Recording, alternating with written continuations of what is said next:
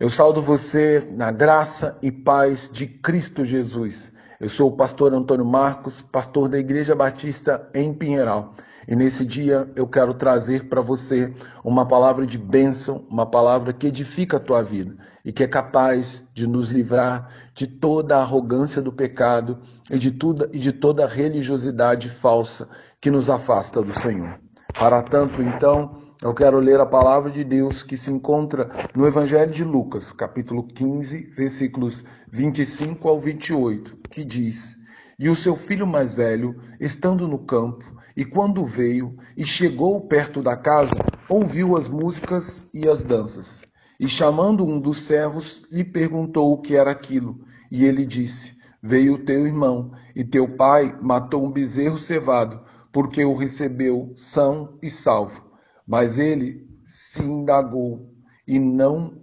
queria entrar. Diante da grande festa que tomava conta da casa do pai, com o retorno do filho mais novo, que estava perdido, mas foi achado, estava morto e reviveu, em meio a toda a música e alegria que ecoava da casa do pai, surge a figura do filho mais velho, que finalmente voltou do campo. E quando esse se aproximou da casa do pai, ouviu a música, a dança e percebeu a grande alegria com que todos os moradores da cidade festejavam. Então não entrou na casa, mas indagou um dos servos do pai acerca do que estava acontecendo. E esse disse que a festa e a alegria era pelo retorno do filho mais novo, são e salvo.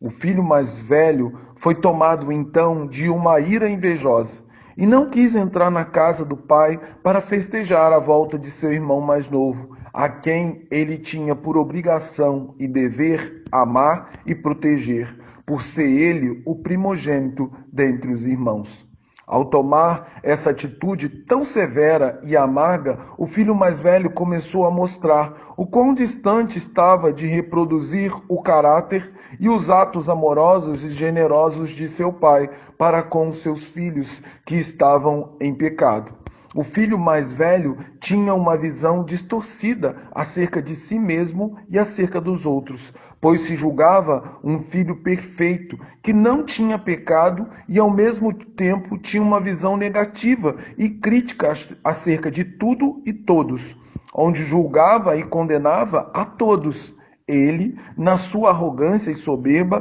ousou julgar com, como sendo injusta até mesmo o pai dizendo que ele havia agido com injustiça, pois para o filho ingrato que havia perdido todos os seus bens com prostitutas,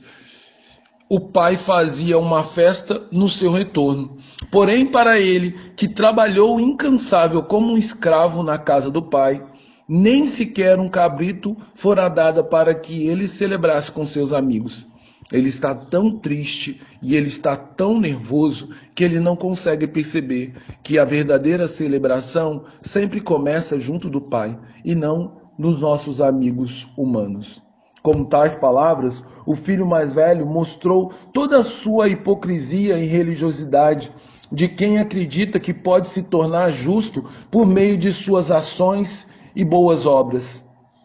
sem entender que o único meio para a justificação humana é a graça maravilhosa de Deus Pai para com todos os homens pecadores, que através da fé creem no poder do amor de Deus para perdoar os seus pecados e operar uma reconciliação. Assim, o filho mais velho, mostrando que na sua hipocrisia e religiosidade se tornara mais miserável e pecador que seu irmão mais novo que seguira para uma terra distante, mesmo estando religiosamente na casa do Pai. Jesus, então, nas suas palavras, retrata os escribas e fariseus que recriminavam e murmuravam contra Jesus, dizendo: Este recebe pecadores e come com eles, no verso 2 do capítulo 15. Por isso, as palavras de Jesus são uma tentativa desesperada de converter um coração frio e ortodoxo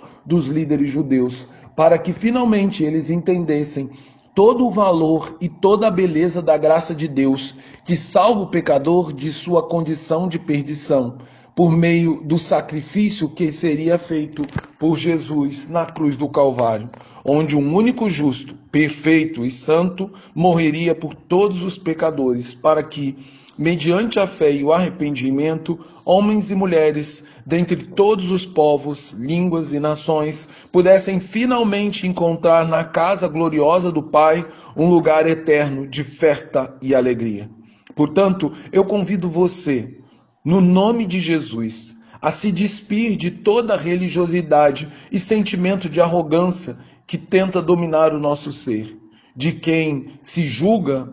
melhor do que os outros para então viver por meio da humildade e sinceridade de quem reconhece que é pecador e que necessita diariamente da graça de Deus sobre a sua vida. Pois quando vivemos assim, nos tornamos mordomos na casa do Pai, além de filhos herdeiros, recebendo com alegria e regozijo todos aqueles que chegam arrependidos e quebrantados à casa do Pai. Por isso, a minha oração é que nós sejamos libertos de toda cegueira espiritual que esconde nossos pecados e de toda arrogância e preconceito que nos leva a julgar os outros, como se fôssemos aptos para julgar e condenar alguém. Rogo também que o Senhor nos livre de tal mal, em nome e por amor de Cristo Jesus. Agora que o amor de Deus Pai que a graça maravilhosa do Deus Filho Jesus Cristo e que o consolo, que as doces consolações do Espírito Santo de Deus, que elas sejam sobre todos aqueles que foram alcançados pela graça e que adentram pela casa do Pai, para em meio à alegria e à festa terem a sua santidade desenvolvida. Que o Senhor seja conosco e que Ele faça morada em nosso coração, que Ele santifique a nossa vida, mas que Ele também roube de nós toda arrogância, toda soberba e traga em nós uma humildade como Cristo tinha. Que Deus abençoe seu dia, em nome de Jesus. Amém.